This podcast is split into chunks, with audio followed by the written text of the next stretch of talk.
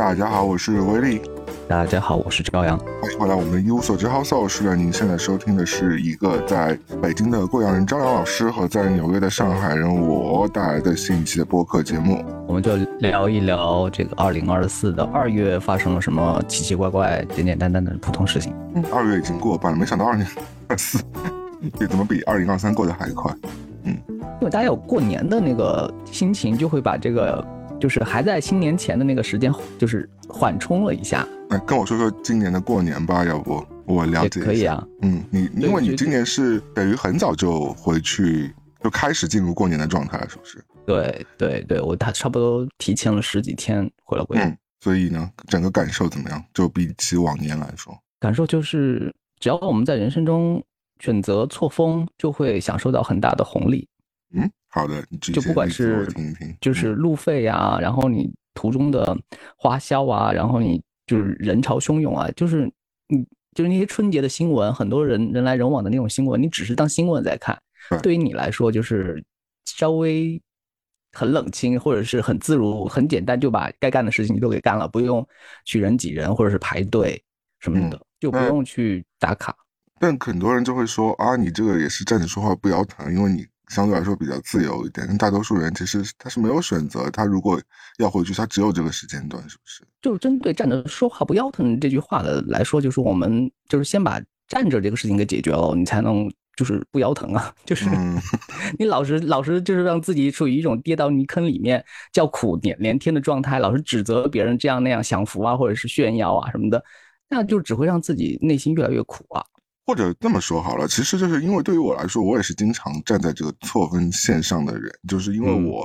相对来说工作状态比较自由嘛，所以而且我这个人又比较喜欢说走就走，搞一些有的没的事情，对，不太凑个热闹，或者是躲掉热闹，就是别人往哪里去，我尽量就是会做相反的举动，所以我其实是那个。就经常是你今年春节会做的这个事情吧，就是会在错峰的时间去做一些事情。那所以，对我我自己的感觉是，其实首先啊，我觉得，嗯，比 那种少花那些钱，虽然我也不能说那些钱是冤枉钱，但对于我来说，我觉得那些钱大就没有必要的。就是你可能花了同样的钱，或者甚至是更多的钱去享受，比如说。车车票啊，或者机票啊，但是你你因为你的时间选的不对，导致其实你会有稍微稍微较低的那个，或者是较差的体验。我觉得这个是，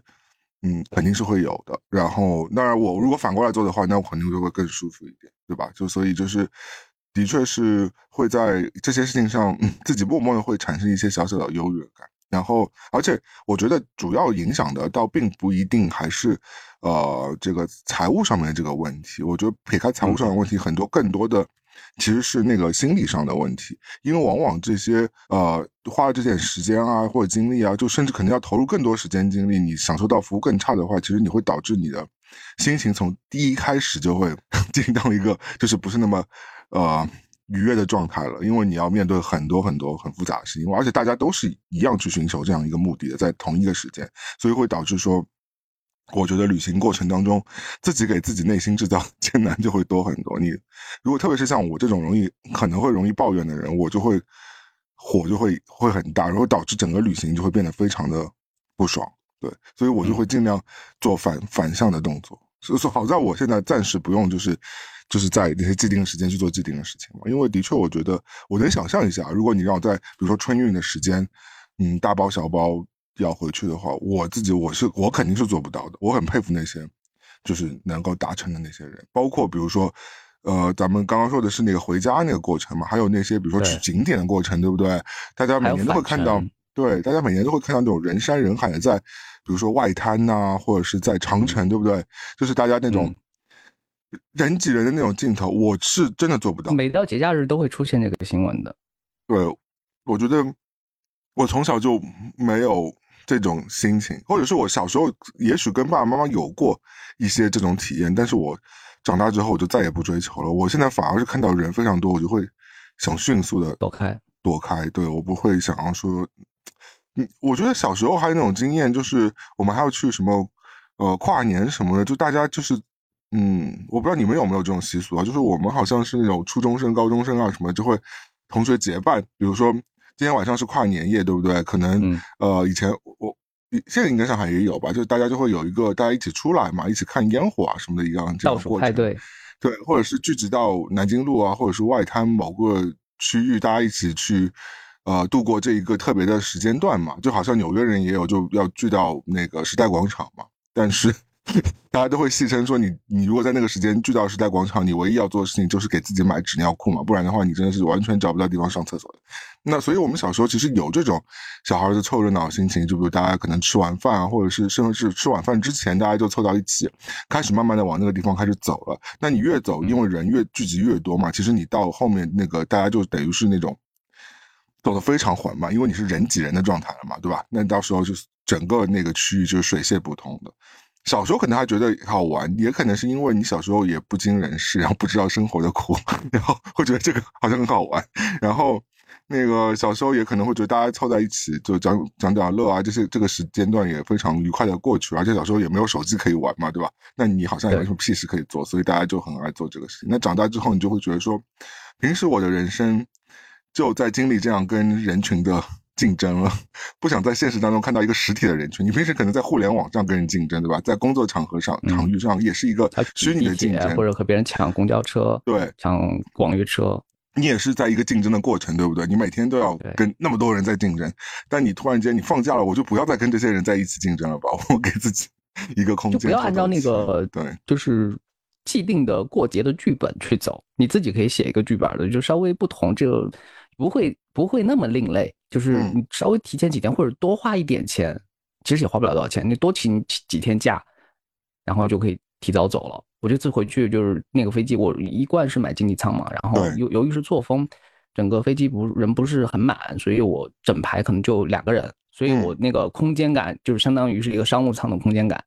所以就爽舒服了就回来了。是也不存在和别人换位置啊那种困扰，就再也没有了。旁边也没有小朋友，也没有爸妈抱着小孩来来那儿骚扰，对，就很轻松就回了，而且就是机票价格也很便宜。因为今今年不是又有新闻，年年都有，只是大家嗯就是现在出来的时候觉得是今年的事情。今年不是海南飞呃那个三亚飞出去飞哈尔滨，就是好像一张公务舱的票，因为上经济舱完全没票嘛，嗯，然后是要一万多块钱，然后你要就嗯是开车，由于可能这几天起雾，也没有办法出岛，你没有办法是就是坐车离开这个海南岛。你要坐飞机的话呢，就是上万块，然后你要赶在那个，就比如说初八要上班及时的话，你就是要额外付出这三万块钱的机票。嗯，那我就在想说，其实，嗯，我觉得是不是大普罗大众还是有这种，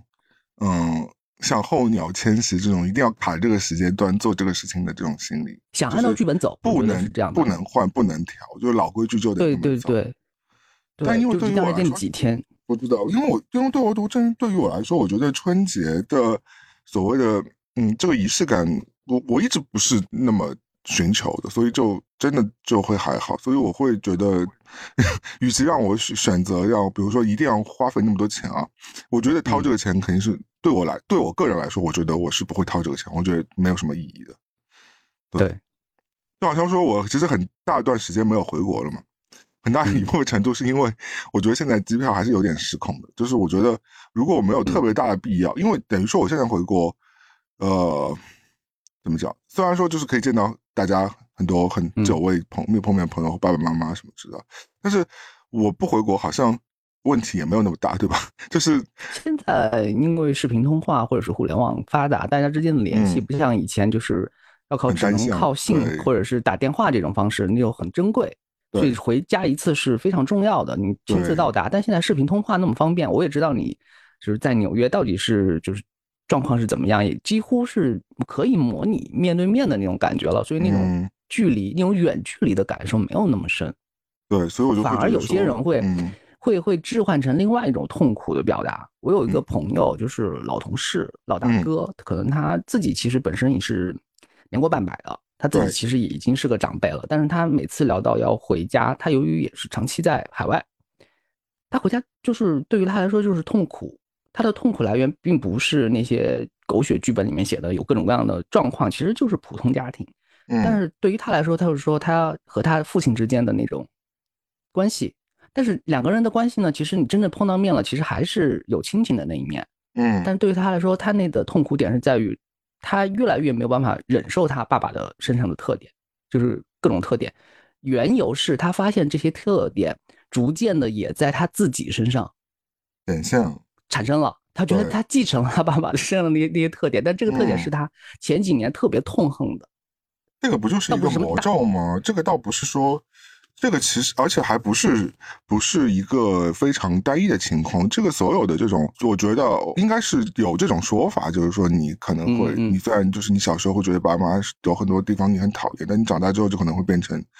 那个样子，就女儿像妈妈，就儿子像爸爸什么这个样，你在陡然间是是这种继承，会发觉。我觉得我也有在陡然间会发觉，不是互联网上写的那种什么亲戚的逼问呀，或者是什么对呃炫耀攀比那种太浅了。对于他来说，就是他他好像身上逐渐发生的一些事情是他不想要的，他想拒绝，但是他又就只能眼睁睁的看它发生，而且就是恰好过年这几天，他们是也是十几半个十几天半个月，嗯是要很就是距离很近的在一起，在观察。比如说，由于各种小事情的摩擦，他可以发很大的脾气，但是他内心就知道这个脾气的源头就是由于他不接受他爸爸身上的那些特点，其实也是不接受他自己。嗯，明白。我觉得这个心理是有的，我觉得是有的。所以，呃，转换到我自己身上，因为我们刚刚讲的是别人嘛，嗯可能讲的就比较轻松一点嘛。因为你讲别人的事情，当然可能就可高高挂起。我觉得回到我自己来说，我觉得更多就是可能也是我在一大部分原因上不想回家的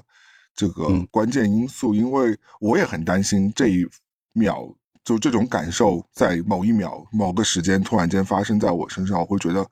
情何以堪这种感觉。因为我嗯其实已经尬到苗头了。我觉得，就是我小时候很讨厌我，可能不是那么喜欢我父亲 这个角色，而且他在很多时候也是缺席的。那长大之后，你自然而然突然在某一个瞬间的时候，觉得你在某些事情上像他，包括你在基因上，其实你还是延续他的一些样貌啊，或者是一些特征，甚至是那个我之前讲的，就是病理上，因为你你受到他的遗传，他有的问题嗯。你可能也会有，就是这种血液之间的这种传。传递下来这个事情你是逃不掉的，那更甚至就是我们刚刚讲到那些性格上的一些东西，因为你小时候还是会耳听目染说他发生过的所有东西，你可能我不知道，这可能是一个宿命的东西吧，它会慢慢植进在你的大脑的非常深的地方。突然在某一天，当你到四十岁，当你到他嗯以前那个年纪的时候，你这些特质是可能会爆发出来。那当这个爆发出来的时候，你真的会觉得哇，我怎么突然我怎么变成这样的人了？我怎么变成那么讨人厌的一个一个成年人了？对对对，这种绝望的时刻，就是在过年的时候会发生。我身上也有，就是我回去的时候，我们家有一个惯例，就是家家都有啊，就是贴春联。对，他每年都是我爸爸负责，对因为他会觉得他贴的这个春联比所有人都贴的好，可以就是因为一般就如果贴的不是很妥帖的话，过两个月的话，你交啊，或者是？哦哦，对，就是旁边的那些就是边边角角，就是因为是那个春联是红色的纸嘛，嗯，大部分是会弹起来就会起一些，对对，对都会起一些破损的作用。但是我爸嗯贴的话，他就会把周围就是保护的特别好，就保证这一年都不会有任何的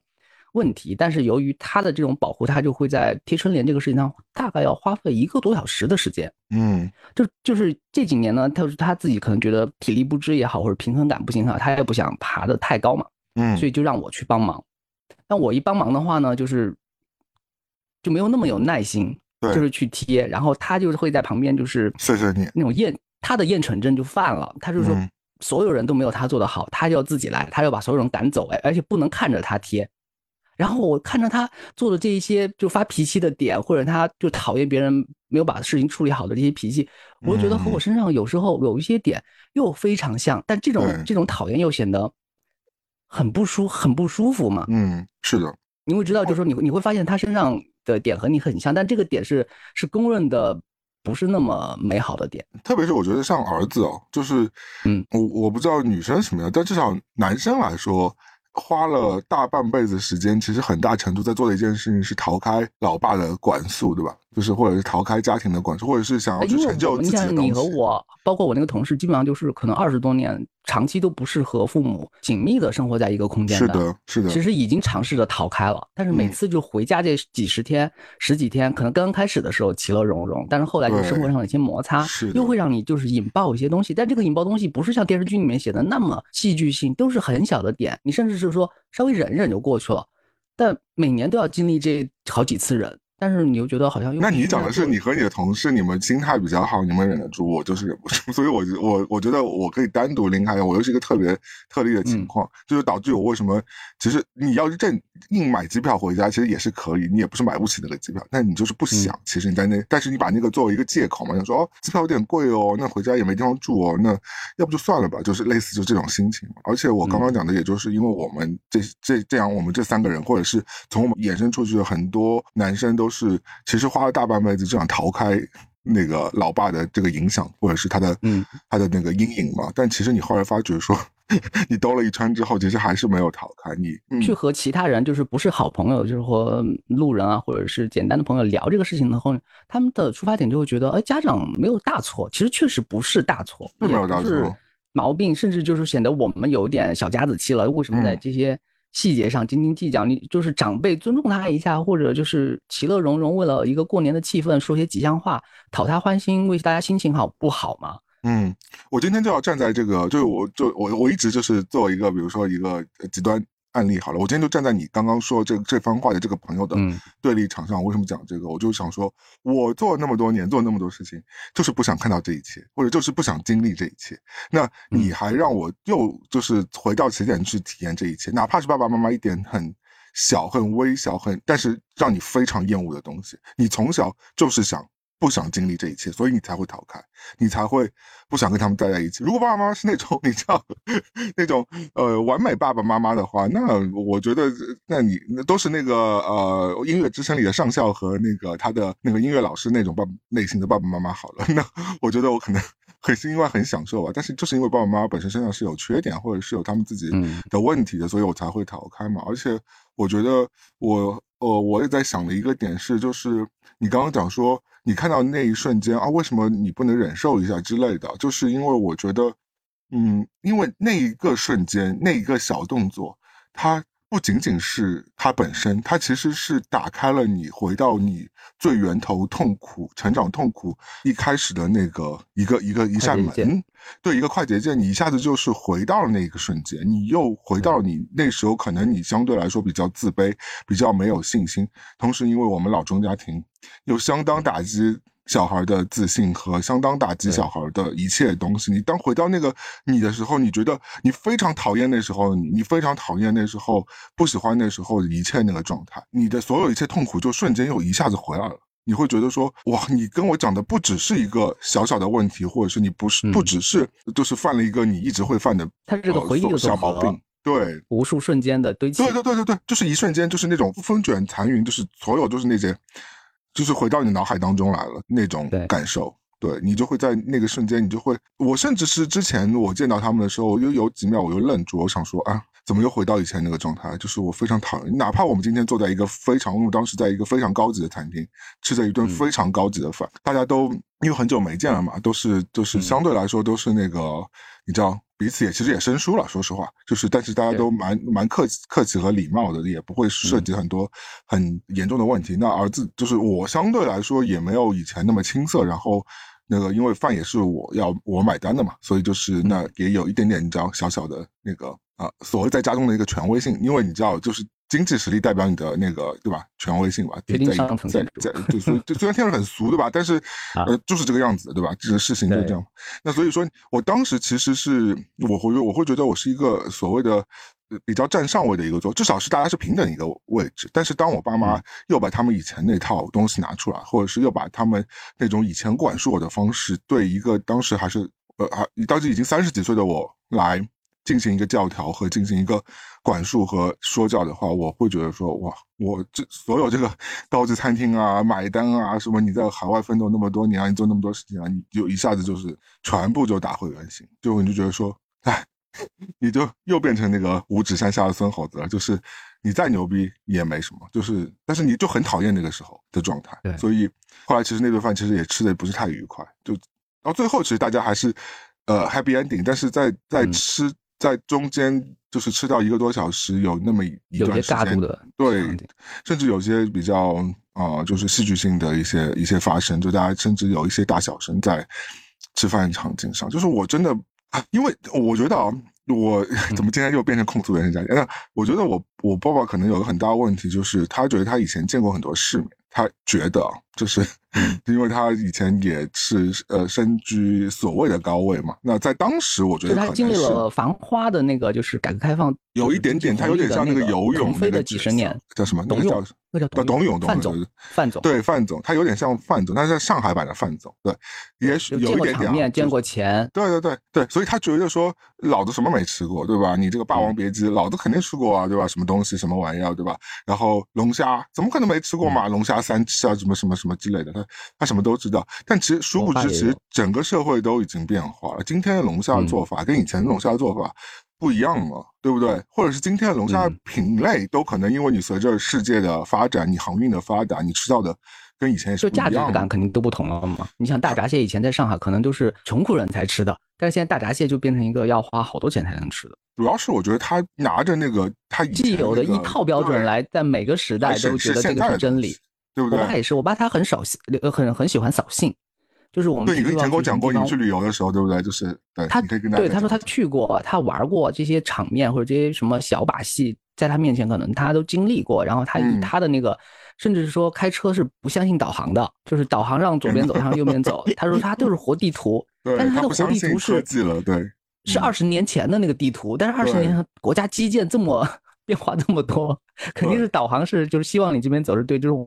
我们基础还是要相信导航嘛。那最后就是即便是。就是走错路了，或者就是被堵住了，走走进了条死胡同，他还是觉得以前的路不是这么走的呀。然后以前以前要按照他以前的那个方向走，但还是会嘴硬，就是还是最好再按照他的那个方式去走，不走的话就是错的，他就会就会生气。而且我发现，就是他的生气和以及他的谩骂，他不会骂的特别脏，或者是嗯嗯，就是不堪。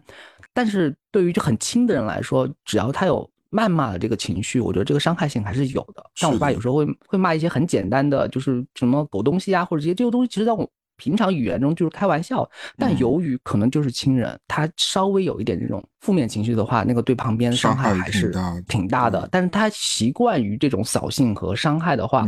我前几天看到一个理论，他说这有可能是长辈还是在试图找到一种控制感，对掌控。因为我觉得就是像我爸爸。之前，比如说我讲说菜这些东西啊，他只我只是举个例子吧，他可能生活当中有各方面各个面向都这样，因为他觉得他见过世面嘛。因为相对于我爸来说，我妈相对来说肯定就是机会比较少一点，所以她在我妈面前显摆，甚至在以前的。我面前就是说这些东西，那我们肯定是那个对吧？听之任之，我们肯定是觉得他说的是真理了，对吧？但现在我肯定是不买账了，但我妈还是会买账的，因为我妈因为可能没有她见识那么多，那还是会有人听她，那她就是会觉得我渐渐丧失了掌控。然后她有时候她为了达到这个掌控呢，她甚至我不知道她为了是显摆，或者她甚至会瞎说，甚至是因为你知道我跟他比起来，我又见过更大世面，虽然。不是所有的世界啊，但是我物理层面上你是走的比他远一些，对吧？我去过那么多国家了，我见过那么多。虽然说我不能说我是一个什么什么达人之类，但至少我真的真切实实意的，就是在当地或者是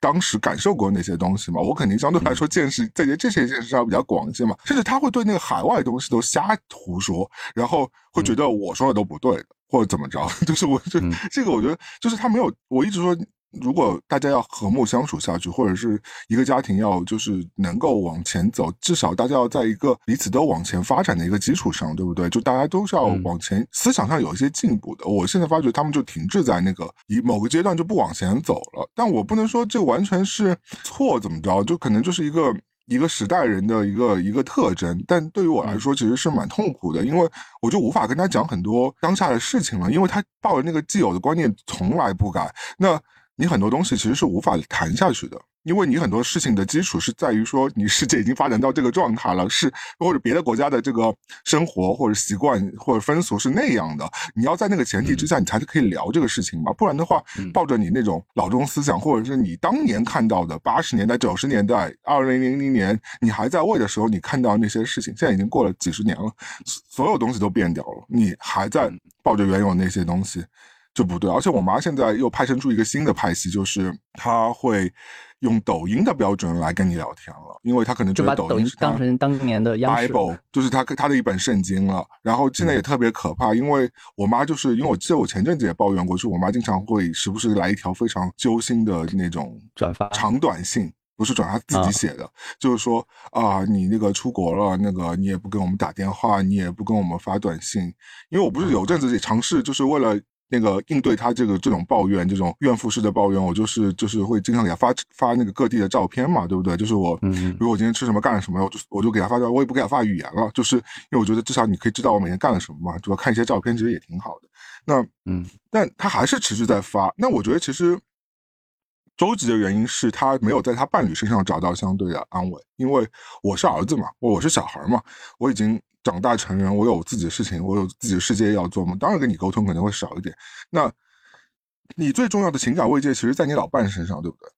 应该是这个样子。至少在国际认可的这个概念上，老伴儿或者是伴侣是你最重要的这个情感关系嘛，对吧？第一顺位。对，不是对啊，因为你想你要签字或者是要怎么着的遗产继承的话，也也是老伴是你第一位的，又不是儿子是第一位的，对不对？那我觉得他肯定是在就是我父亲这边没有得到。他想得到的情感的这个寄托了，所以他就会把这根救命稻草转到牵到我身上来。但我长期呢又属于一个被他们放置认知的一个状态，或者是我主动想被放置和认知，因为我不想受他们管辖。所以你突然间揪紧这根稻草，其实是抓不到任何东西的。因为他平时，他们平时也不会主动跟我进行一个联络。我伤春悲秋的时候，他们也不知道在哪呢。那你更何谈说你突然间今天需要一些情感安慰，我就能立刻跳出来给你情感安慰了？我觉得我做不到吧？这也不是一场戏，对不对？我们也不能就是导演一喊那个 action 你就演得出来，对不对？你这个是一个长期潜移默化的一个过程。爸爸妈妈爱你，你才爱爸爸妈妈，对不对？或者是你爱爸爸妈妈，爸爸妈妈同时爱你，这是一个相对的过程。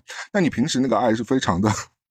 孱弱的，那你怎么能够保证突然间今天，哎，妈妈给你个指令说，妈需要你的爱了哦，那你赶紧把那个爱给我投递过来。那我觉得我投递不过来，我我是没有办法。所以他最近，我觉得很大一部分，因为我后来看到了，就是他给我在发的他的。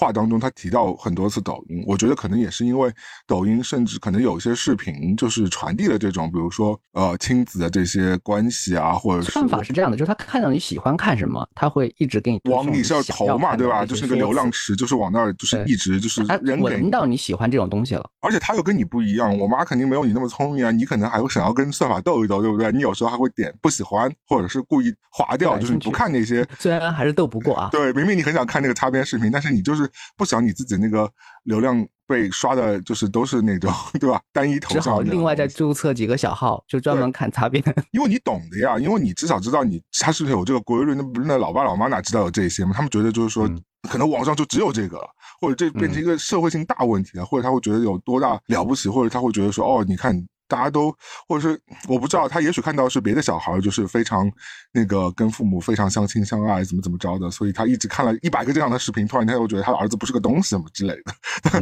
嗯，我哪知道，反正。而且抖音嘛，大大家为了做视频内容，那肯定会把内容做到极致啊！你就想说，对吧？龙王归来这种视频，你你肯定是怎么狠怎么做了，对啊，就很难说。所以他现在很多就三观就会被那个影响，所以导致他时不时就会发一个小作文过来，然后控诉一下我长期不跟他联络。但我也不知道我要跟他联络联络啥，就是他发来多导去问的，也就是就是饭吃了吗？觉睡了吗？然后时差倒了吗？然后他也不知道我在。工作是什么？他也不关心我工作是什么，甚至你跟他讲了我工作是什么，他也不想去了解或者是理解，因为他觉得已经自己已经被扔在很后面了，他会很恐慌去理解这些新的东西。在一定的我以前试过的，我觉得他们是恐慌的，他们是不想接受的，他们会觉得接受这一片新的领域对他们来说很复杂，就是他完全不想听。但其实没有那么复杂，但是。他就是已经不想听了，他他觉得自己已经被扔在后面，他就扔在后面吧，他就接受这个事实了。那久而久之就导致说，我很多东西我就什么都无法跟他们聊，因为你聊什么都显得会是一个死胡同，而且我又不是那种只可以聊天气了。对我又不是，但是天气能聊几句嘛？你说说看。那今天纽约下雪了，发两张雪景，这已经是我能唯一能做到的事情。他问你冷不冷，我就说还好。他说那衣服要多穿，我说好。就，但是你这个沟通哪叫沟通嘛？这个沟通就感觉就是一个很机械，的事情 AI 可能都比这个 要 丰富一点。现在 AI 都能拍视频了，对不对？就是。就是你是不是你会觉得说那个 AI 人工客服都比这个东西都比他讲的话要来的那个真切，因为他翻来覆去就只能说这几句，我所以你就不知道你要跟他说什么，我也很困惑，我也不知道我要跟他说什么。不是说我不想跟他说，但我不想跟他翻。以后会不会就是进步到就是你本人跟 AI 说，就是说经常就是对我父母说一些他们喜欢听的好话，用我的声音，然后和他们交流，然后起到一个情感慰藉的作用。然后就是但这从蛮可悲妈妈那边的呀，这蛮可悲的。听到的就是它就是一个翻译吧，就是比如说你今天只是简单的问一个早上好，嗯但是就是妈妈其实想听你就是长达 十几分钟的那种对十几分钟的娓娓道来，然后嗯关心他的起居啊什么的。但其实就你真人只是说说个早上好，但是 AI 给你消化和翻译成妈妈喜欢听的那部分，但是他的情感那我就去整你，我就就打电话给你爸，告诉你爸，你你那个你那全是 AI 给给他弄的，然后看你爸怎么这个是不是就是精神上的一种就是大麻？就是其实也是麻蛮吓人的？我觉得。这个其实我个人觉得，如果我是发生的做这个，我还不如不做呢。我觉得蛮吓人。我不知道，会不一定是全都是坏的，我但是我自己个人，我觉得我不会选这个，因为我觉得这个感觉是一个很无心的一个一个动作，就是等于说春节给你发罐头那个短信，以前那种对吧？就是你复制粘贴，就是与其你发罐头短信，我宁可你手打一个新年快乐，只要四个字就可以了，至少是你嗯。认认真真，你打开这个对话框，你跟我认认真真打这个四个字，我会觉得哦，我知道了。我比起那个复制粘贴罐头，你都不知道里面内容是什么，你只知道有一串什么花啊、什么龙啊什么的，你转给我而已，我根本不不 care 那些东西。就被你识破了，就当然就感受不到诚意了。但是，嗯，对啊对于没有识破的人可能他觉得还 OK 呢。我相信以后会出现所以我就说，其实好多就说是对我不适用嘛，我只说对我不适用，我只是我我，但是嗯我觉得，嗯，可能这个倒也不一定不是一个办法，对不对？它就是嗯可能以后就会有，但只是说慢慢发展吧。是一个蛮无解的状态，特别是在我自己身上，我因为我觉得我很多无解，很多误解。我这一次我，我爸还有一个老男人身上很显著的特点，就是对于自己的身体，他有自己的判断，对和决定。就比如可能年纪大了，就是比如说有些固定的检查还是要去做嘛。然后他们的检查就是属于可能要安排住院嗯一个礼拜，然后好好的就是医院就是从头到脚，或者是认真的就起居啊，或者你的饮食，就是前一天要喝什么，然后第二天，对，然后就拍什么。他死活不愿意住院，他觉得住院这个事情对于他的日常的那种价值排序来说是一个毁灭性的打击，就是相当于向世界宣布他这个人就就不行了。但是就是由头就是一个嗯。检查看看有什么问题嘛，最后就是其实大家也是花了好多功夫来劝他，就是说检查还是要做的，但是他嗯。就是不不想住院。我觉得然后慢慢的这个问题啊，这种慰藉机或者是这种谈判，对这种老男人的这个所谓自我判断，就是或者是什么，他会跟你说抽烟能够杀掉 cover 的那个毒嘛，什么之类，以毒攻毒之类，他老男人都会有这种有的没的这种抽这么久。了也没也也活了这么久了，比好多人抽，烟而且而且酒。他也会，他如果贪杯的话，他会跟你说，哎，酒里边有酒精啊，酒精不是杀杀毒的嘛，什么病菌杀不死啊？那我对对对，喝点酒不是，他会用他的那套逻辑来来批判，反正就是核心就是不想去医院，嗯，这是问题的 A 面，对，问题的 B 面是发生在我自己身上，嗯比如说我身上有一些状况或者是一些症状，其实是应该去检查的，对，但是我会找很多其他的事情来挡住哦，就不去检查，拖延这个事情。我不想去做检查，就是啊。呃，就是认真劝爸妈去医院这个事情，我们就是以以理说理，就是嗯。什么都正确。但反到轮到自己身上时候，也一样哎，，好像嗯。就开始在躲这个事情了，对对对，不想去碰这个检查这个事情，不想去医院，就是认真拍个片子探究它到底有没有问题，就是害怕，就是万一真的检查出什么，其实说这是核心。我觉得有的，我觉他们他们内心不是说在排斥医院，他们是就说这个事情其实好像已经装鸵鸟已经几十年了，嗯，就是以为没事儿，只是偶尔痛一下，嗯，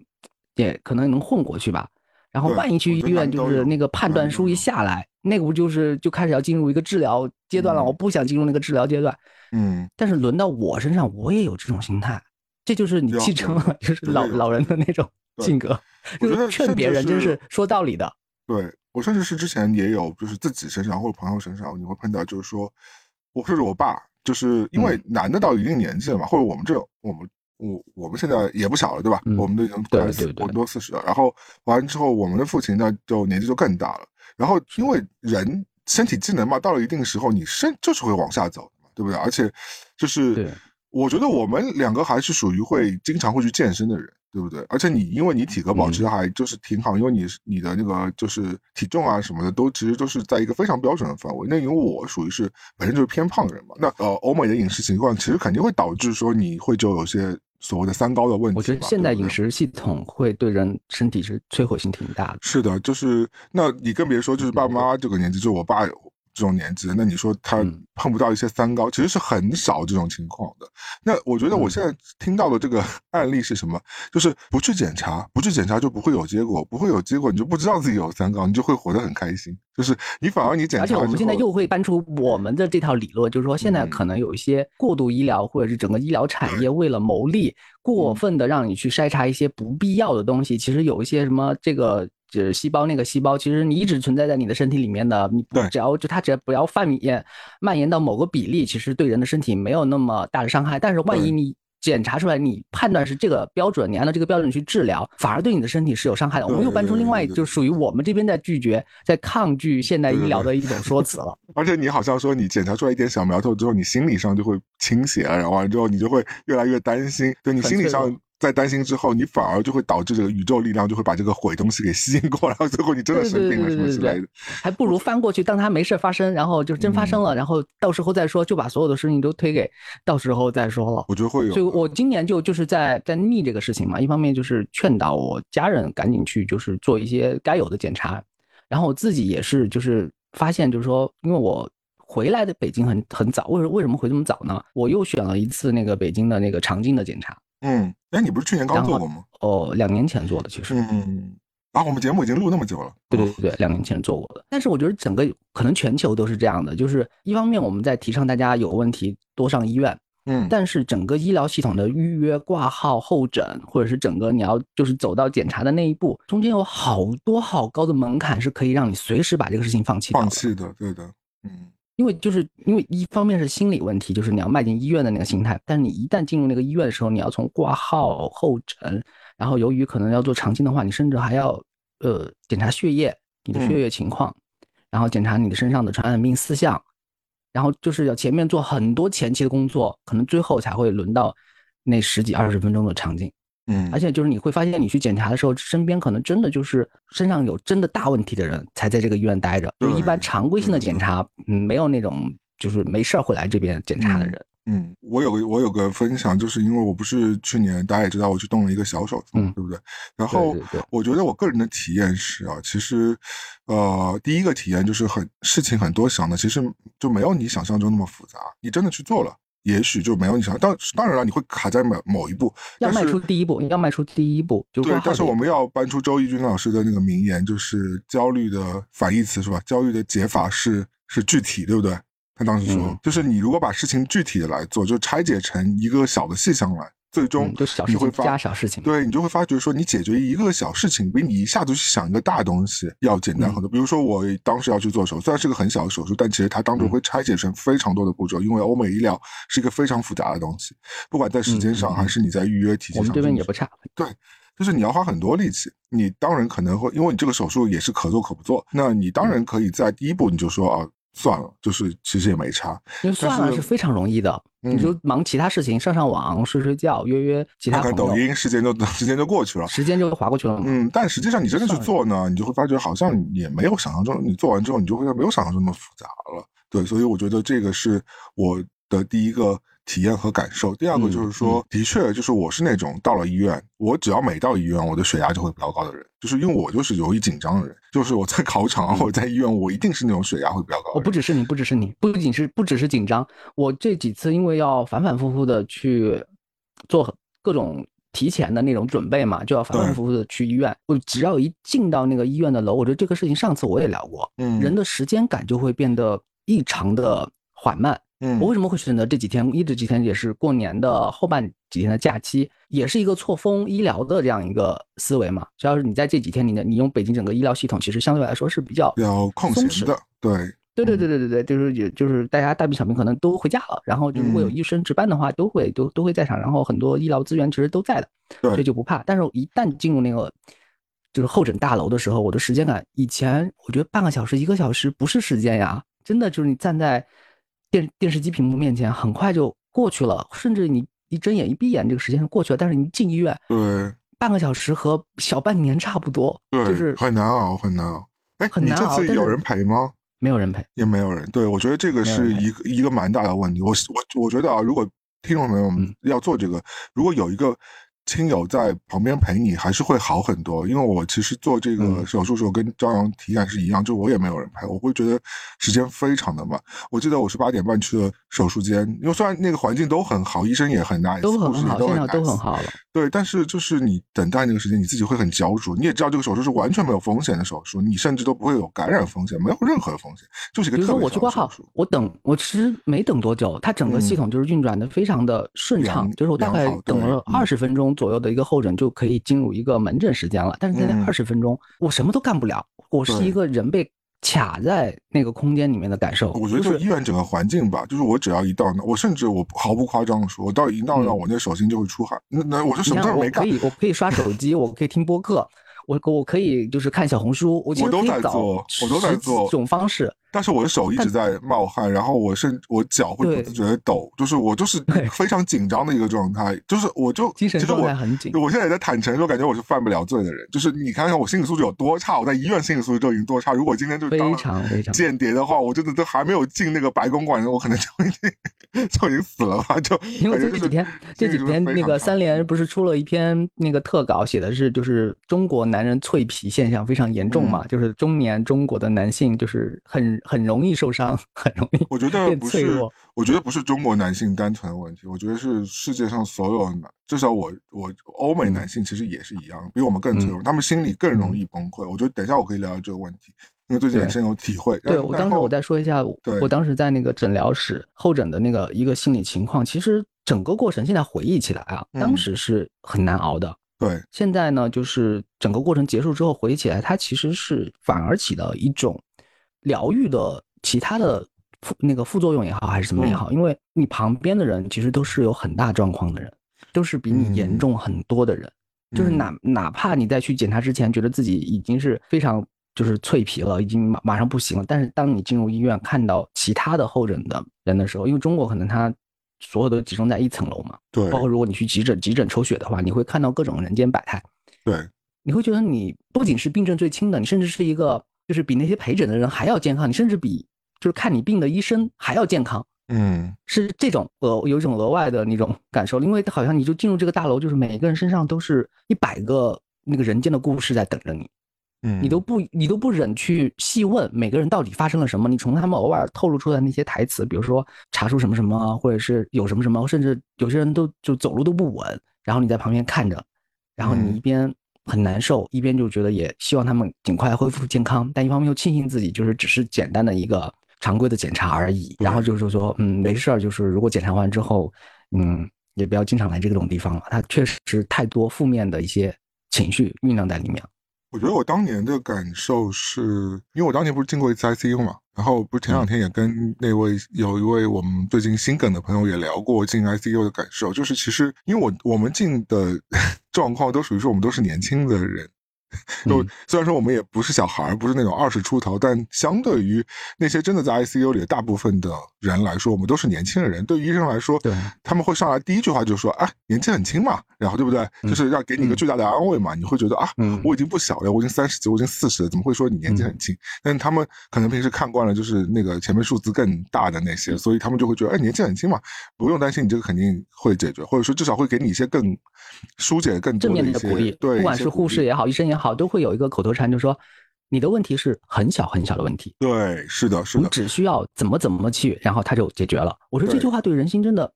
非常安慰慰，就是，对。对，因为有时候其实医生嗯会，因为有在医疗体系当中，有时候医生的说法是，其实所有东西都是有风险的，就但对对吧？他会跟你说那个你的手术风险是什么什么什么，你可能会感染，可能会因为麻醉导致什么什么什么什么，他会把最严重的东西列给你看，对吧？他会在一嗯方面他会做这样的事情，所以这会吓到你。但同时来说呢，他在会跟你在交谈的时候，他又会跟你说，啊，你这个问题其实不是太严重，不用太担心，应该是没有太大问题的。他就这又化解了一些，所以这两方面这种矛盾心理都有。我那刚回到那个 ICU 问题，就是因为我们见到，就是我当时我自己见到，和我朋友见到那个情况，就是其他人真的都是。在往生和不往生的那个边缘，在探走了那个状态，所以嗯。你当然你会有一种，虽然这个心态肯定是不对，但是你跟他们比起来，你肯定还是会有一个会有庆比较幸感会有庆庆幸感。对，就会你就觉得说，哦，我好像还没有那么严重，而且你反而会对所谓自己的健康和生命有一个重新的理解，在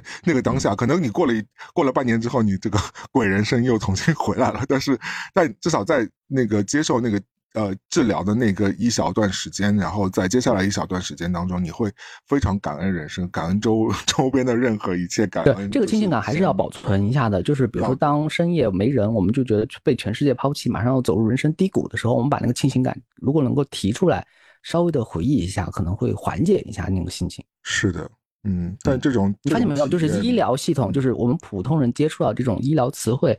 其实它还是在尽量。避免让我们太直面残酷的现实。我举一个例子啊，就是有几个词汇，比如说叫就是基础病，嗯，其实很严重。就如果你身上有基础病的话，就是就是很多医疗的措施都都没有办法再往前推，而且它其实一个对人的身体摧残还挺挺重的一个一个程度的。但是它就叫基础病，因为听上去，哎，基础就是好像每人人都有一点点的吧？对。但基础病就很严重，对吧？所以就好像说。呃，低烧，其实如果我们身上如果开始发低烧了，整个人就觉得生不如死，还没有到发高高烧的程度，只是低烧三十七点几的时候，整个人就大大崩溃。对。但是你听低烧这个词，嗯，好像还可以勉强撑着去工作学习一样，但低烧已经很难受了。你就是切身感受的话，就很不舒服，很不舒服。然后在诊断的时候，就是说，如果是一个轻症，你你轻症，它就是一个很轻的病症吧？对，不是的。如果是在一个就是整个判断或者是一些呃文件上，如果是写的轻症的话，你必须要达到什么什么样的伤残，你才能到轻症。哦，其实是很严重的。哦，其实可能你到被砍，要要被缝好好多针，被整个砍的很深的那个血口，然后最后你在档案里面就说他就是轻伤，哦，轻症。嗯就我们在词汇上已经在听下来，并发症好像也不是很严重的词，但实际上并对对对，这些词汇其实已经在起到一个疗慰作用了。但是你想想，我们身上如果是身上稍微发生点，哪怕是一些贫血啊，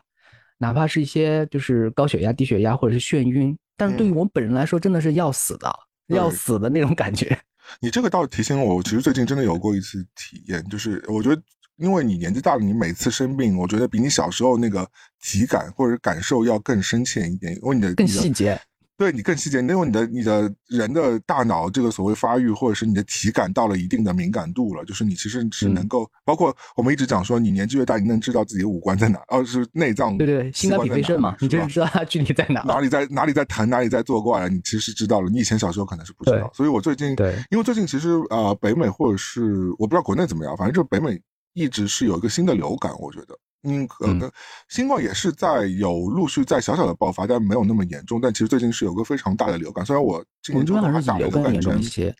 对，因为这这个季节嘛，就是所以流感是非常容易爆发，而且因为我最近我经常要出去去干活啊，或者去出入一些公共场合啊，坐地铁啊或者什么的，去影院啊什么的，所以会导致说其实很容易得到，而且。在我得到之前，我们的另外一位主播露露他们全家其实都已经得过这个。他当时已经提醒我了，就说其实是有这个东西，因为他们当时在研究怎么样预防或者是怎么样应对，因为他们当时他们是学校工作的嘛，所以就会其实这个反馈是更直接的嘛，就是多少小朋友生病啦，小朋友家里生病。我当时不以为意，但是我其实因为我春节不是去拜访了他们嘛，然后我在拜访他们前三天，我觉得我得了这个流感，我当时。第一天我觉得还好，我其实是只是觉得身体有一些弱，然后开始有一些什么鼻鼻塞啊，然后完了之后就是头有点晕，然后到了第二天，我觉得你整个人的状态就好像你说，我虽然没有测体温，我觉得肯定是低烧，就你刚刚讲的那个状态，就会导致让你整个人就是有到了一种就是生不如死的感觉，就是你不知道你你很想把它立刻康复，你这个心理就是我非常想健康，你这时候非常想健康，非常希望你想拼命的 吃药，你想。摆脱它，但是你知道感冒是有个过程，想马上解决，感冒就是有个过程的，对吧？感冒往往就是你哪怕可能什么药都不吃，当然这我们不提倡，但是就是你这你不吃太狠的东西，那至少你也要有这样一个过程，就这么几天，你就得经历这样，然后你症状就是这么一个状态。但是我这次最大的最巨大的体验就是我在最严重的那一天，有一个那个到顶峰的那一天嘛，我觉得我最大的体验是就是我很生气那天，就是我。就是你的心情是非常非常差的，就哪怕周围人对我很好，因为我我就是告诉大家之后，所所有朋友都在跟我聊天，在跟我就是讲很多很温柔的话之类的，甚至嗯的讲视频啊什么的都有，就是，但是你那天心情就是非常非常差。其实，嗯，其实后来，因为我们其实也知道，就是你真的生病的人啊，就比如说我们真生大病的人，对吧？就是久躺着啊或怎么着的，那些病人往往就是你就会觉得他们脾气很乖张，对不对？就是。特别老头老太什么，你会觉得他们脾气非常差和臭。对，其实我觉得这很大程度也无法怨得了他们，因为生病的确你自己有一种情绪也是病症的一种。对你久而久之，你就会情绪非常差。你其实不是在你想对自己不好，或者你想对周围人不好，你就是因为你控制不住的，因为你很恼怒自己的所谓的这个无法控制的状态，这种这种痛苦，身体就没有能量来维持好脾气了。因为前几天我也是被一下被抽了四管血，然后可能就走在路上，如果有人来问路的话，我是不太想帮他忙的。我知道就是说是不不帮他忙这个事情是不太对，但是当时我整个能量是不不能支撑我去好对对他好声好气的。帮他解决这个问题，我就必须要很生硬的拒绝他，就显得像是一个就是拒人千里之外，就是脾气很差的一个人在路上。然后，所以我觉得相对的，如果现在我知道我们周围有朋友生病的时候，就你不要，我觉得我们也不要就是非常想当然的说啊没事没事怎么着，就是你多当时他的情绪就不是他的本性了。对，你要多给他不断的一些鼓励，就是或者是给他一些温暖的话，一些好话，或者是一些温柔的话，甚至就不要讲太长段的，因为听不了太长。因为当时的我，我觉得我的那个状态是我根本不耐烦，不太好，看不了长文字，或者是听不了长的东西，我根本不想思考。所以你要给他短的、温柔的，然后持续的一些安慰，我觉得这样可能对他们帮助会更大。但因为像流感这种东西，就是它就是，比如说前前后持续五天吧，我们就是来说，前两天周期。对，往上走到第三天可能是一个顶峰，然后后面就慢慢慢慢好起来。所以你如果掌握这个的话，其实你就你可以在你朋友生病的那个当下，你就提醒他说，可能啊，你明天就可能是你最糟糕的那一天。但是你度过那天之后，一切就好了。你明天可能就想办法，就真的休息一天，在家里躺躺，或者是怎么着的，就是不要去做一些 就是让自己会很不开心，或让惹惹惹惹怒自己或惹怒别人的事情，其实就就会好。但是我觉得生病的确是，我觉得至至少是到我这样一个岁数。我已经觉得有点承受不起的一个状态，我觉得非常的烦，对，但是又无无法抗拒，因为其实你很多你刚刚说的基础病什么的，其实慢慢都会找上来的，因为人嘛，你身体机能用了四十年，不会有很多人就是从小开始就用那个非常科学的方法对待自己的，对吧？人都是想造的呀，对不对？那因为这样会人当下会很舒服呀，当下会开心嘛，对不对？你你人谁不想熬夜呢？以前对吧？或者谁不想吃垃圾食品呢？对，谁谁不想每天躺着看电视，什么运动都不做呢？哪有人就是天生就亢奋那种 lululemon 人，对吧？不可能的呀，对吧？那但你到这个年纪，其实很多问题就是会找，就说的像逛超市，就是选来选去，最后总是有有结账的时候，就是 要给他买个单。对你 Instagram 上 PO 的你是你芹菜、番茄，然后对吧？西兰花、鸡胸肉，无无还有去皮的那种。然后但是但是你另外那个篮子里拿的是那个呃那个薯家庭装薯片呀，嗯，还有 香肠什么的那种东西，还有可乐那种什么东西。我觉得是这，但是是这人但这也不能也不能完全拒绝。我发现人类文明发展这么久，就是可以找到一种让你在短时间内啊，但是呢，我们不是在说毒品。让你在短时间内很快可以给予到那种就是快乐的那种感受，其实也是一种进，也是一种所谓的进步。但是这个进步的是肯定会有副作用的嘛。但是你尝到这种进步的时候，是是其实是为了解决你当下的一这些可能是情绪的问题，可能是身体需要的问题。是的，是的。我觉得吃东西是一个蛮快的，就能相对来说啊，让你有点缓解的一个、一个方式啊。如果还它还能帮助你的话，那说明你的病症或者是你的问题还没有那么严。对你还能用吃来解决问题，对吧？那就不是太大的问题了。你吃顿炸鸡，你就能让自己开心，其实是很简单的一个，而且很便宜，多便宜啊！对啊，就是一个它不是上流的食物。对啊，所以其实这个，如果你还能用这个方法来帮助自己的话，其实你还是蛮是好消息来着。某种意义上来说，我们 节目怎么传达一些 奇怪的一些价值观？对，嗯，就是错峰嘛，各种错峰。就过年就不要赶在那几天，或者是去医院，可能就不要挑一个就是大家都去医院的日子。嗯，刚刚我们不是讲到，就是说，嗯，很多我们现在，因为我们随着年龄增增大啊，就是碰到很多事情，就会其实是你人生当中从来没有经历过的事情。因为我最近碰到，就是我有个朋友准备他要买房嘛，然后，然后他就会，他就很非常焦虑，他就甚至焦虑症犯了。就是真的焦虑症犯，就焦虑症犯到就是他有一天就在那儿无来由就哭起来了。我说你干嘛？怎么会这样？他就说因为我太大焦虑了，就是我觉得我这个，因为他突然间有一个念头说他要买房子，所以他虽然有存款，但是因为他从来没有经历过这个事情，不像就我们其实都已经经历过来了，对吧？我跟你，那我相信很多听众朋友们年年纪稍微小一点，其实还没有经历这个事情，而且呃，当然我们也不是说每个人一定要买房，人生才能完整啊，只是说这可能是你长长成长过程当中有一个可选择的环节嘛，对不对？那嗯，他就到这个年纪，他就突然间有一天，去年的某一天，他自己突然间就告诉自己说：“我要买房。”然后他要开始经历这一切了。但是他遇到的问题是，他从来没有知道这当中的任何一个细节，包括怎么样去做贷款、申请贷款，怎么样去资历的评判，了解这个对。那个贷款的那个数字啊，那个那些利率啊，那些呃，到底贷二十年啊、三十年啊，怎么着的啊？就是，然后怎么去选一个房子？到底选多大的房子？选到底选市区内的贵一点的小房子，还是选一个市郊的那个便宜点的大房子，或者怎么着？就是它其实装修等着呢。对，就是其实是有很多问题。的确，我觉得是有很多问题。在在你完全没有做过这件事情是这个之前，其实这一切对你来说全部都是坑，都是天书一样的。他会觉得。这一切，他把它摆在一起之后，他觉得说，我给自己制造了一个多大的难题啊！就是这一切，但是他又觉得这个是自己不得不做的一个事情。所以那天他就突然间，我们在聊天的时候，他就哭起来，就说：“哇，这个事情听上去太难了。”就是，就是。但后来我跟他说：“我说你想想，我一个外国人，对于呃美国社会来说，我的确还是一个外国人。对于一个外国人，想要在美国世界，特别是我，其实我虽然在美国待那么久，但你说我英文，其实就。”就尔尔而已，就是可能就比大家稍微好那么一丢丢，就是因为你在北美环境生活。但是你让我去看那些法律文书什么的，我其实也根本看不懂，因为他们很多都专有名词来着，你根本如果不学的话，其实根本不懂。然后美国就属于那种，它社会建立在一个所谓的要绕你，就是吃普罗大众的钱为。为生的这样一个社会嘛，所以金钱他对他会给你设计那种那种呃合同，就是几百页那种的鬼东西。那其实你自己一个人完全是没有办法去胜任去。你看三页，你头就已经晕了，对吧？就是那那你就更别说，就是人家国家那个是贷款系统啊，然后利率的这个分布啊，然后怎么怎么着的。我当时我就我觉得我解决办法就是，你要么就是多。存点钱，对吧？用钱，用相对呃专业的人的服务来帮助你，你解决你不会的东西嘛。对不对？就是你找一个所谓的中介人士啊，或者是啊律师啊什么的，当然你肯定是要雇的，但你可能如果多付点，找一点更靠谱的一些律师，或者是你愿意就是多花点钱的话，我相信来说，我觉得这个事情可能稍微会好一点，会解决你自己的一些困扰，对吧？不然的话，你很多事情就要可能要自己再去检查一遍。那我觉得这是一个解决办法。第二个解决办法就是，也是我们刚刚说的，就是呃，这个事情终究是可以就会发生的，如果你想让它发生的话，但就是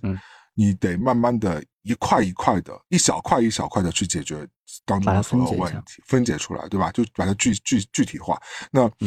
我就跟他说，嗯，是很复杂，但是你肯定可以做到。你像我一个外国人，在美国都可以做到，拿到了贷款，然后买了这样一个鬼房子，还因为我们这种房子还是要面试才能，人家 同不同意你购买，你才能买下来，因为它是个。所谓的 co op 嘛，那反正这个很复杂，我就不说了。但凡但凡就是说，等于说这个大楼是需要审核你的背景，可能比你那个，对我我当时笑笑称说，他审核你的背景的这个过程，完全不比那个移民局审核你申请绿卡那个过程要轻松，甚至是更复杂，因为绿卡还不用。会不会这样？就是复盘起来，这个整个事情，就不管你买房，他买房还是我买房。都是非常复杂，以及工程中间很多陷阱，很多就是小坑大坑的之类的。呃，但是我们当自己亲身去趟它的时候呢，其实面临到面前的时候，其实是具体的小问题，很多就是两万个具体的小问题加起来是一个买房子的大问题。是的，是的，是的，其实就是这样。嗯，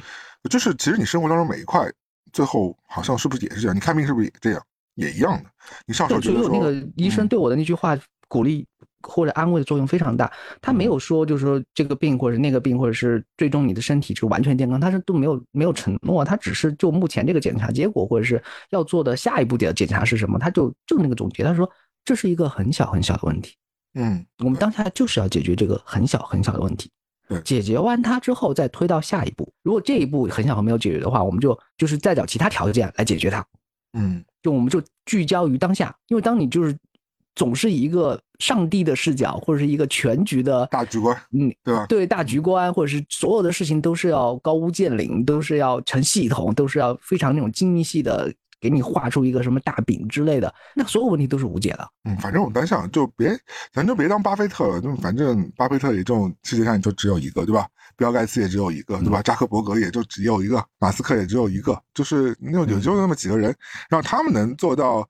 也不一定真的是因为他们可能是那个见了大局了，那可能就是说穿了，也可能就是真的在运气好，对吧？在某个时间段运气好。那然后当你到有人算过比尔盖茨，他就是如何走到今天？他说说比尔盖茨的运气就相当于他要连续可能二十次的那种顶级好运，或者踩中那个时间节点，才导致他变成比尔盖茨的。对啊，所以就是其实很难说的很多东西。所以我觉得普通人做普通事吧。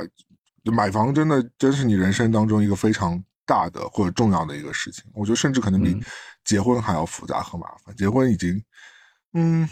结婚如果只是单纯领证的话，其实很简单，对吧？那买房，我我是觉得说，如果在你个人生活当中啊，就加上装修什么的，它的确是一个非常复杂和麻烦的东西。对，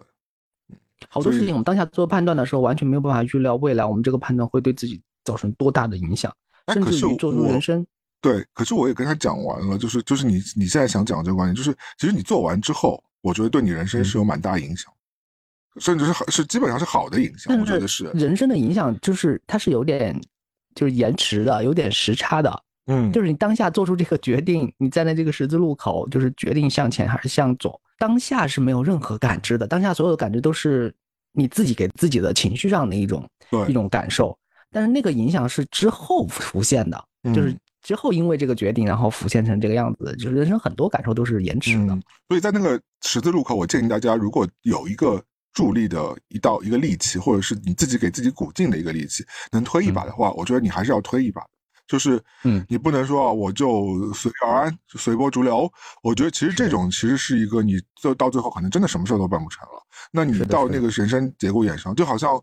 我觉得我到现在啊，就我虽然不能说我任何选择是对或错的，我们不评判对和错，但至少是影响我人生的很多选择。比如说我当时去了北京，对吧？我当时从北京又去了纽约，对吧？然后后来买了房子什么之类，就是在这些如果大的节骨眼上，我如果当时不推我自己一把的话，那可能就是就不做了。因为听上去哪件事都挺难的，因为如果你你突然间从一个南方城市搬搬去一个北方城市，很。其实挺麻烦的，而且当时也不确定你要去那边干什么。虽然有工作机会，我们见识不管是你还是我，比如说见识了这么几十年的那个人生的变化，虽然这个变化对于再再说的这么精彩，其实也是普通人的变化嘛。是的。前两天我爸爸告诉我一个事情，是他有有几天是去了我们家的老房子，那个老房子是五五十多年前建的，就我们家搬搬走之后有一。一对老夫妻住了进去，嗯，当时可能不是老夫妻啊。然后我爸前几天去，他说那对老夫妻还是差不多四十多年前搬进去的那个状态，就是就是我们家老房子之前用的锅碗瓢盆啊、家具什么的，还是那一套锅碗瓢盆和家具。就对这四十年或者这四十多年，对于他们来说没有变化，他们就他们的时间就停在那儿了。嗯，但我不能说这个是幸福还是不幸福，我不下任何判断。我只是说，就是属于他们那是四十年，就是是就在那个老房子里面就是生活了。就很多人可能都是这样，他他的生活起伏没有故事里面或者是大家听到的传奇里面那么复杂。他就他就他们的生活就是这么多年是这样的。你说现在二二零二四年，以前的八六年的那些科幻小说，现在这个年代早就应该有太空飞船了。是的。然后大家早早就在火星定居了，而且我们每天都在空中驾驶的所谓的飞车在那儿嗯运行，对不对？已经不是那个坐着普通小轿车在那运行，应该是对。然后现现实情况是我们现在讨论什么呢？我们在讨论春晚上的那些嗯男明星有没有在那个争抢番位，嗯，然后该不该在电影里面用手机拍？我们在抢，我们在讨论这些话题，嗯，所以就时间感也会给大家很多很多不一样的就是感受。而且我过完四十岁生日之后，突然间也，我觉得我对周遭人是可能更宽容。我就对对，不是宽容啊，就是我我当然我用这个词好像也没错。就是以前你可能用自己所谓狭隘的这个三观来说，你就会对这个东西 judge 那个东西 judge，就是你一直，虽然我们心态变了 在对在在西方世界一直说我们不要 judge 任何人，对不对？就不要评判任何人，或者是不要忍不住的但是你肯定忍不住，呃所以你你就是因为你会忍不住评判，所以一直才要口头口头上提醒大家不要去那个评判别人。就好像我们你刚刚提到那个老夫妇的问题啊，就是我以前可能会就会觉得说，啊，那你怎么不那个就是对吧？对自己就是在下一点那个狠劲呢？就会怎怎么不那个就是去做一些努力呢？什么之类的？你以前可能会讲的很轻松，但后来会觉得说，其实。嗯，我觉得我上期我也提到，就是我觉得很多人不像你想象中那么有那么多选择，或有那么多成本去选择。嗯就是你其实很难去判断这一切的。当然，也可能是有人家性格上的因素，人家不够大胆啊，或者不够你有那个这种冒险精神，或者这种赌博精神，对吧？我觉得不是每个人都有这种精神，但同时来说，也有可能就是他真的是没有没得选，所以你很难用你自己的标准去。去评判别人的生活，或者是评判别人的选择。那在这一步上，我以前可能会先把这个话说出来了。那但我现在就可能会退一步，我想说，哦，你先别着急给人下一个这样的判断，啊，他就是不够努力，他就是不够那个有胆识，他就是不够那个有远见。其实你很难讲出，你现在觉得自己讲出这些话，其实也是蛮幼稚的，就是因为情况，我们都不要变李佳佳琦嘛，对啊，别人很复杂。买不起，或者就说别人不努力，就是未必就是一句话就能概括的。但你又很难就是避免自己不变成这样，因为人就是容易变成这样，对吧？你越活越市侩啊，或者你越活越觉得自己是个大明白了之后，你就是愿意给人下各种各样的判断。我觉得我我其实也很难避免。我今可能今天节目里边也做了很多判断，或者是预设什么是的就是很难避免。但是就是你尽量你想起来的时候，你还是提醒一点，或者是你至少在评判别人的事情上面多加一点善意。这样的话可，也许就是那别人感接受到了你这个东西，相对来说也会更舒服一点，因为你很难嗯去、去了解别人到底发生过什么样的故事啊，或者是人生啊，怎么着。所以推到我们身上，其实两年前我就应该就是不应该说一些冠冕堂皇的那些话，应该直接就让你两万块钱的比特币，你给我全部身家买下去，你不要管任何事情，然后等它升到今天这个五万块钱左右的时候，就会好受很多。那我还是不会买，因为我不相信这件事情。就是就像为什么，就是我觉得为什么我前阵子也说我从股票市场上终于全盘铩羽而归退出了，我就会觉得说，因为我觉得我真不懂这个东西，就是嗯，就是你彻底认栽了嘛，比如在这个领域，嗯，或者说我承认我自己是不懂的，我觉得这个其实嗯也、也 OK 的，就是你承认你不懂，你也不想赚这个钱，你就别赚这个钱。那我我知道，也许我真的花两万块钱买了，那可能也会涨到五万，也许我会赚到一些钱，对吧？嗯而且但是我觉得这个钱可能不该我赚，或者是我这个老天预啊，设对于我们大部分。人来说啊，就是能听到我们中文播客的内地观众、那个听众来说，就是买比特币赚大钱这个事情，和你听到隔壁王二就是买彩票中了六个亿这个新闻，其实是差不多的。就是我觉得别人买可能会赚钱，但是我买可一定会亏钱，这种心情。嗯所以抱这种心情，我就不做股票和不做比特币了。我相信有人能够运筹帷幄，但是我不是那个人。那我可能我更擅长的是，，你其实我们可以稍微普及一下，你要真正能够买，即便是人，比如说在海外已经有账户，可以直接这个就是划进划出，它也没那么容易买。没那么容易，而且你其实要交很多过桥费它。的流动性很差，是的，它只是一个就是大家共识的这样一个价值感非常非常高，而且嗯百分之九十九，可能九十九点九是掌握在几十个人的钱包里。是的，是的。他们的是这这个价值是换来换去的。今天你是盖茨，明天我是马斯克，我们两个的钱包换来换去，这个价值感就是他们两个人说了算，旁边的人是看热闹的。我不能说，就是你想吃这口肉，你不一定喝不到这口汤，你也也许可以。我不想赌掉所有的可能性，对吧？但是我觉得我不嗯做，我觉得喝不到这口汤的，甚至是我不仅喝不到这口汤，我可能嗯把这个我 拿出去那个盛汤那个不锈钢盆子我都给折在里边，那我何必呢？我就不不不要弄这个。我我觉得我有这个时间，我我兴许是可以投在我自己的自身的工作上面，或者是去投在一些我可啊，能你可以帮我判断一下，现在有一种嗯新的理财思路啊，嗯，你看我能不能做？你说，就是一种养老金的一种买卖的一种方式。嗯，就我每一年我买一箱茅台，飞天五十三度啊，是，现在市市场价是一千四百九一瓶嘛，是的，一四九九一瓶，但是你没办法用四一四九九买，你肯定要溢价，就是三千嗯。左右，是，三四那就千翻了一倍了，是不是？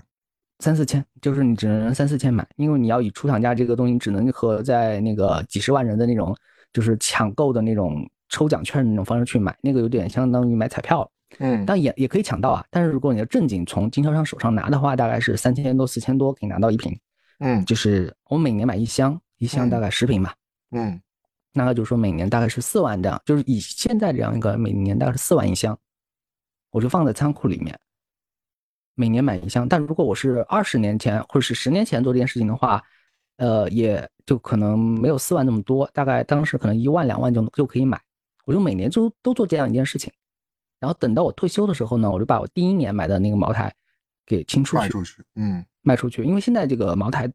就是以贵州来说啊，以贵贵州贵阳来说，它的整个收购体系和二级市场市场其实挺通畅的。嗯你嗯只要就是敢出你这个茅台，是肯定会有人收的，而且比你就是买出买卖的那个渠道还要通畅，比你比你买到那个茅台的那个渠道还要通畅。只要你想卖，嗯，就是它其实有点像贵州的呃劳力士的那种感觉，只要你出手就有人买，就那种感受。嗯，大家就说以这种方式来作为一种养老基金的一种一种策略。我觉得这个说起来有门槛，但其实门槛挺低的，对不对？就是既然它已经可以被我被我们在我们平台上聊，那说明已经门槛蛮低的了。那嗯呃，那就说明可以做的人有很多。然后那其实取决于你来说，其实我觉得不止四万，因为你还可能如果你的仓库的话，那其实也是有成本要运营，虽然可能不是很高在仓。库，比如说，比如说我们在贵阳，就是我相信我很多贵阳的朋友，或或同年龄的朋友，就是说他的居住环境是肯定是有放那个茅台的这个地方的。嗯行，对对对对对，那如果你觉得这个条件在这个钱对你来说，它不会影响到你日常生活的话，因为我我我不觉得四万块钱对所有人来说都是个小钱，对吧？但它不是小钱，但它就是比你直接买茅台股票要划算的。茅茅台现在是一千多一股嘛，你要买一手的话就一百股，嗯，比你直接买股票要要是个实，门槛更低。反正你就囤在自己手上也行。如果你觉得你就觉得如果以后卖不出去，你就每 就是每天茅台就灌自己。对啊这个取决于你你看不看好十年后的茅台啊，嗯二十年后的茅台世界很瞬息万变，很多事很难。是瞬息万变。但是比如说嗯，如果是零三年我在跟你讨论茅台这个事情的时候，它的那个价值感，不管是股票也好，还是当时飞天茅台也好，嗯，也不贵。但是以嗯零三年那个时候一瓶茅台，我现在来卖的话，那个价值就很高了。对啊，那你今天在聊这个事情的话，那我相信应该有很多人也在思考这个问题，或者也在一起因为您我就说。比如说零三年我们两个在讨论茅台，茅台它已经不是一个，已经不是一个普通酒了，是的，包括是零三年、二十年前的时候，对吧？我知道茅台的时候，它已经不是一个普通酒。对，现在就取决于我们对二十年后这个茅台的那个价值感到底值不值得这样，或者是还有没有这样的一个溢价，它能涨多少，或者它当时那个收购体系还是还会不会崩塌？因为它现在听上去还没有像比特币啊，或者是有那种就是庞氏骗局的那种味道，因为它毕竟还还是一个实体的东西在呢。它还是 撑了这么几十年了啦。因为现在我们听说，不管是什么金融茶也好啊，就是说，就是两三年那个泡沫就破掉了嘛。而且酒毕竟是一个不会啊、过期的东西，对吧？你我讲的最难听来说，你过两年你就它把它当成一个普通酒水卖的话，你至少还可以回掉一回来一点。它越陈越香啊，至少还存得住。是是，好的，那大家可以思考我这个事情咯啊，我在鼓励你是安利大家一起做啊。好的，安利大家从我这里进货，其实是，还有投资，没有没有。对那个要我在鼓励我嗯我亲戚和朋友，包括我自己，就这样做。比如说我们，比如说你觉得一个人一年就是掏五六万是一个大数字的话你就和朋友就是集资一下嘛。那你这不是非法集资做 做投资？嗯，我就买一瓶酒叫什么非法集资啊？嗯，好的。但你有营业盈利性行为的话，其实会被定性为一个非法。我盈利性行为，我这个酒二我二十年后再卖，那个二十年后我卖一箱酒算什么盈利行为啊？好的，那取但就取决于你这个总量盘子是有多大。如果只是一个就取决于我们大家对二十年后的茅台。还看不看好。对，不是我，我听上去你是，我听上去我以为你是要那个聚集大家那个聚个小几百千万这个级别去做一个大的这样一个投资。如果你只是说你们浅尝即止，就是弄一箱每年的话，那当然是就是就是我我的就是生活的零花钱嘛，因为比如说嗯一年一万，你这样来做的话，你至少家里有一箱酒会给你看着啊，比你总买那种 P to P 那种，你投你的钱转给哪个虚拟币，那个都不是实体了，你都不知道 钱扔给谁，你的如果如果你信任感都的爸爸和阿姨非得每年把这个投资钱花给那些莫须有的东西的话，那的确还不如让他们去买茅台，对吧？对他们万一就说要买什么太空种子啊，哦呃，你你怎么办呢？你说嗯，还是买茅台吧，我们我们就是贵州贵阳的。是的，我觉得这倒是有那个有讲法，或者是买黄金去吧，我就是我不知道，我黄金现在也主要是它现在也涨得有一点点太凶了。嗯，但如果那种固定每年都买黄金的人，我肯定也是鼓掌，或者是觉得这个事儿是对的嘛。它永远这么，它的周期更长，这么多年、几百年、几千年都是人类等价交换的一个标的物。嗯，我觉但是茅台时间也也不短。我觉得我就可能太那个鼠目寸光，因为我觉得我还没有到要去想要认真做一点投资的这个阶段，就是或者是我现在还在期待是我在哪买第二套房这个 想法，因为你已经你已经达成了，你已经达成了这个心愿嘛，对吧？但我其实没有，我我不奢望大房子了嘛，我已经就就这样了。那你至少在北上广有房，但我哦，北上广 一一环一套，然后有啊，然后然后你在老我的腰上已经很多串钥匙了。对啊，所以就是你已经达成了我想达成，但是我觉得我至少还得再有一个住所吧，就是这是我在想的事情。所以我觉得如果有现在我还会有些进账能够存留的话，我先把这个钱会投在新的房产上，完了之后再去思考别的投资的东西。因为股票反正我觉得蛮牵扯精力的，我就玩不了。对我的这个思路就是说，嗯当我朋友或者是爸妈想提出，就是说他们想投一些其他什么生意的时候，我就说，如果你这个生意比我这个想法的逻辑更能够说服我的话，是的，对，你就去投那个生意。但是如果比不上这个的话呢，你按这个嗯茅台的方式去买，对，但大家如果每年真的有五万闲钱的话，那个建议就是在 show notes 里，就在我们留言区联系朝阳，私信朝阳，跟他去买酒，好不好？我们大家一起去冲茅台，好不好？好的。因为以前我现在可以破除一个大家的一个说法，就是说，嗯，有那么几年，嗯就是你机票飞贵阳，你可以凭一张那个就是登机牌就那个机票登机牌嗯去抽一瓶原价一四九九的茅台，如果你经常飞贵阳的话，你都可以拿一瓶茅台走。但是嗯这个抽奖是在去年九月还是前年九月，其实是已经暂停了，取消了，它没有那么么容易，它不是说每个到贵阳的都可以马上很轻松的就拿到一瓶茅台，它即便要拿的话，也是要通过一些小程序或者是它官方的一些呃提前要做一些功课的，它嗯不是说你到贵阳就可以拿。所以你到贵阳拿茅台会到遵义，你去那个茅台镇上拿茅台都没有那么容易的，你要继续有自己的那个拿货的渠道，要保证这些酒都是真的。嗯嗯行，听上去也是有点复杂，但没关系，我们有你在。你一四九九拿茅台很复杂，但是如果你三千多、四千多拿一台，拿一瓶去盒马买都可以。这样，你集资的话，我每年赞助啊集两千给你，然后我作为一个 集资大家也可以打赏到我们的那个播客节目里面，作为我，们的茅台那要打赏基金多。少钱？现在那些我们钱都不鼓励大家多多赏给我们一些酒钱，对这真的是酒钱了。大家想想吧，最后如果即便没有我说的赚了这么多，你最后每年过年桌上还是有一瓶茅台酒，那个拍那个年夜饭也是挺争气的呀。对啊，而且你儿子结婚或者嫁女儿的话，什么你到时候啊，你对啊，桌上一瓶二十年前的？茅台，茅台，对啊，你想想看，你要是请二十桌酒席，嗯那你就拿出二十瓶茅台啊，那还是蛮有面子的，对不对？可以的，可以，各方面我们听上去都完完美无瑕，但是嗯可能 我就不知道，我们也不保证什么，我们只是提出这样一个预案。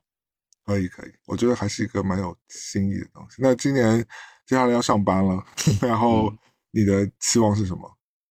我的期望就是，我我我先说自己的一个奢望，就是我自己以后就是不是以后，就是我希望这两年有机会，如果可以亲历或者嗯近距离现场嗯亲历一场大型的一个头呃头条热搜事件，就挺好的。就是意思啊？就是比如说有一些热搜其实是我是亲自在场的，好，我就说好的热搜啊，不是那种嗯不好的，嗯，我是想亲历一些热搜事件，好的热搜。这是跟工作有关系的吗？跟工作有关，就是和娱乐业有关吧。嗯，就是娱乐现场的一个东西，嗯，想做一些好抽象哦。对，有什么更具象一点的？比如说，更具象的，就是不好，就是你怎么自己开公司呀？可以啊，对啊，你可以自己开个公司啊。试试看。对啊，羊仔娱乐，然后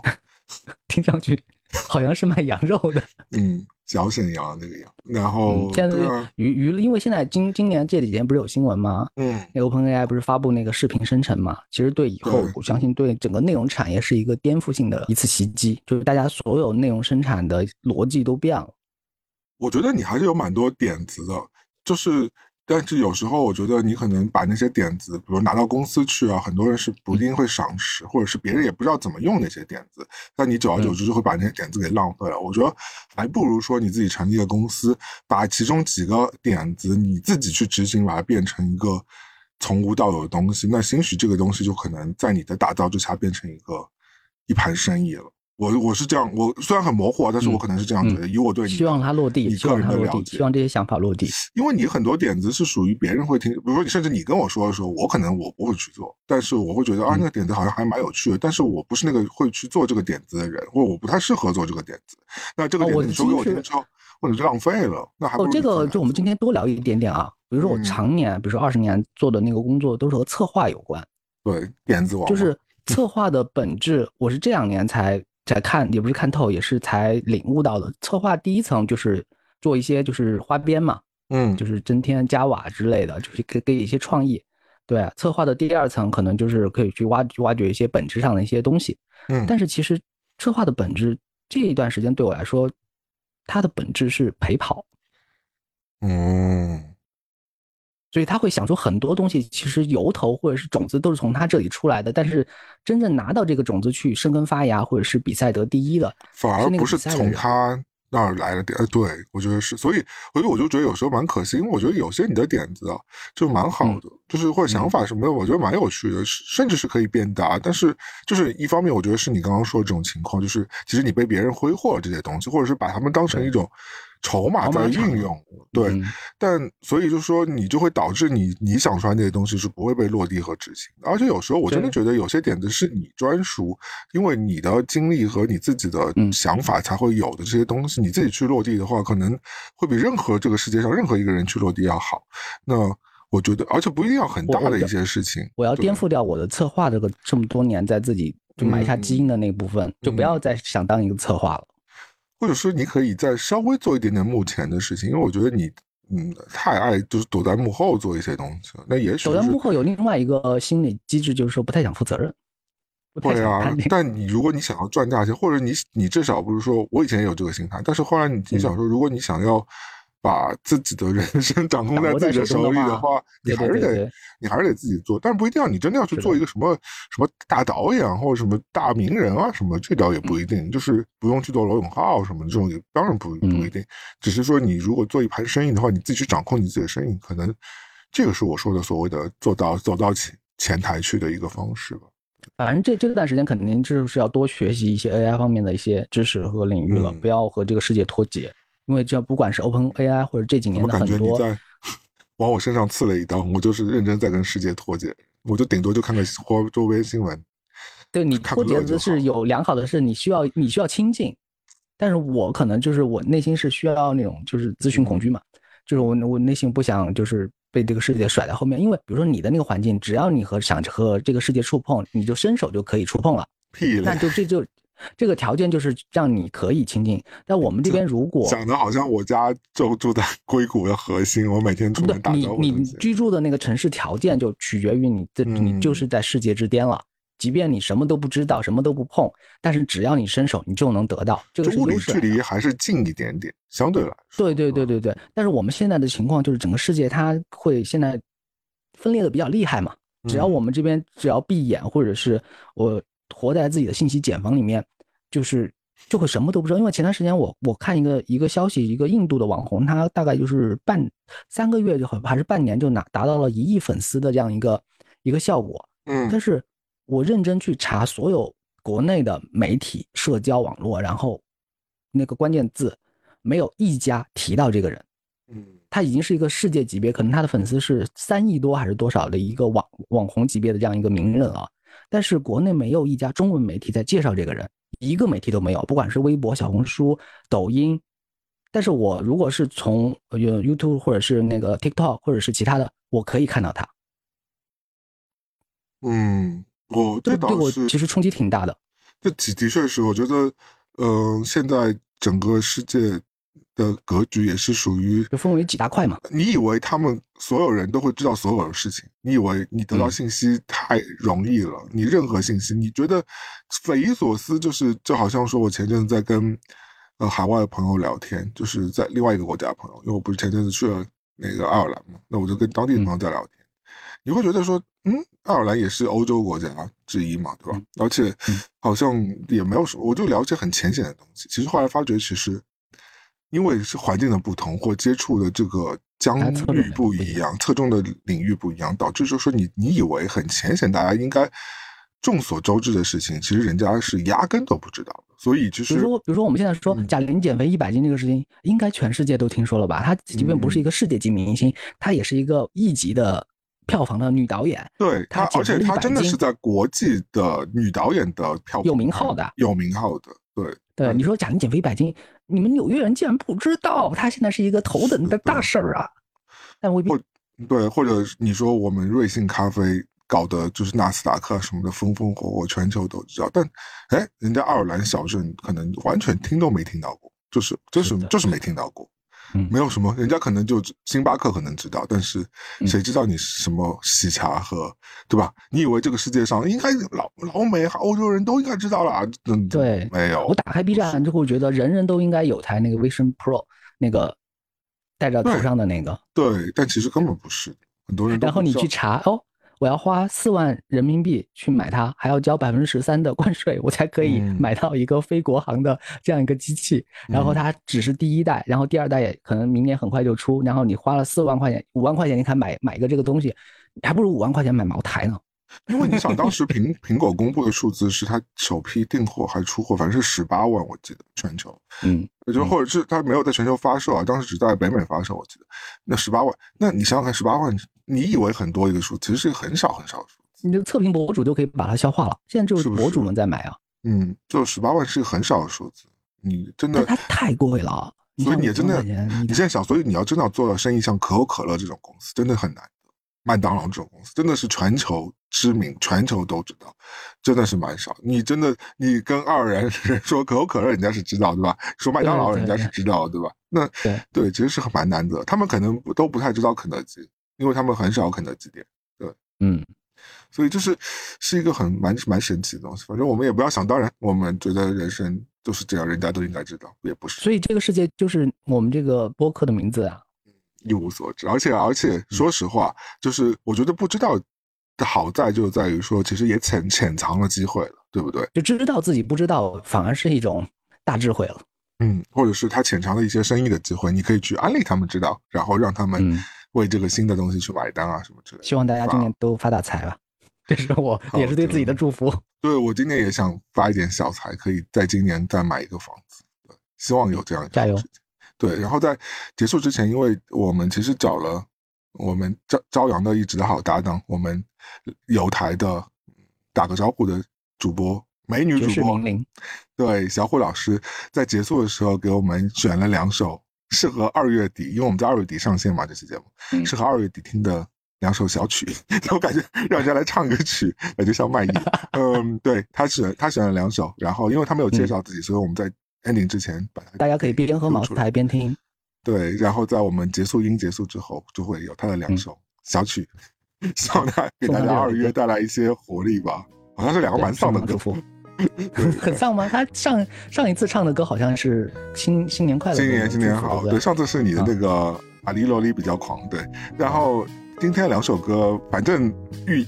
寓意好像一首歌蛮丧的，另外一首歌又是一个非常复杂的情感状态，所以就就讲透了这个世界的真相。对，所以就是我觉得大家可以我们鼓励小虎出专辑吧，就打败那些假唱歌手，是的，某月天啊之类的。你都 Q 出来名字，我们我们节目啊，啊不想活了。嗯好的，那今天我们就来到这里吧。嗯我是威力，我是朝阳，我们下期再见喽，下期再见，拜拜。拜拜拜拜拜拜。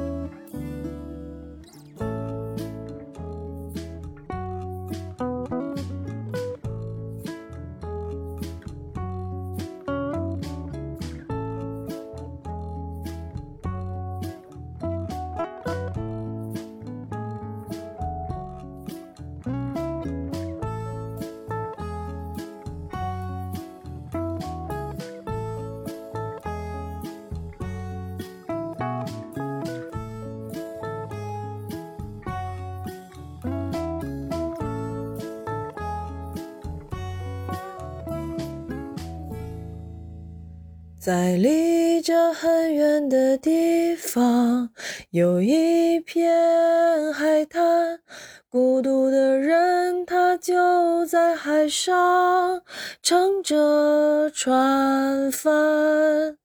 如果你看到他回到海岸，就请你告诉他你的名字。我的名字，莉莉安。这是非常适合在二月的月底听的一首歌，叫做《莉莉安》。三个人的晚餐，没有人开口交谈。今晚星光斑斓，没有人觉得浪漫。三个人的晚餐，怎么吃也吃不完，因为我不知道该如何互道晚安。这是一首王若琳翻唱的《三个人的晚餐》。这首歌是一种非常特别的诡异的感觉，推荐大家在二月底来收听，谢谢。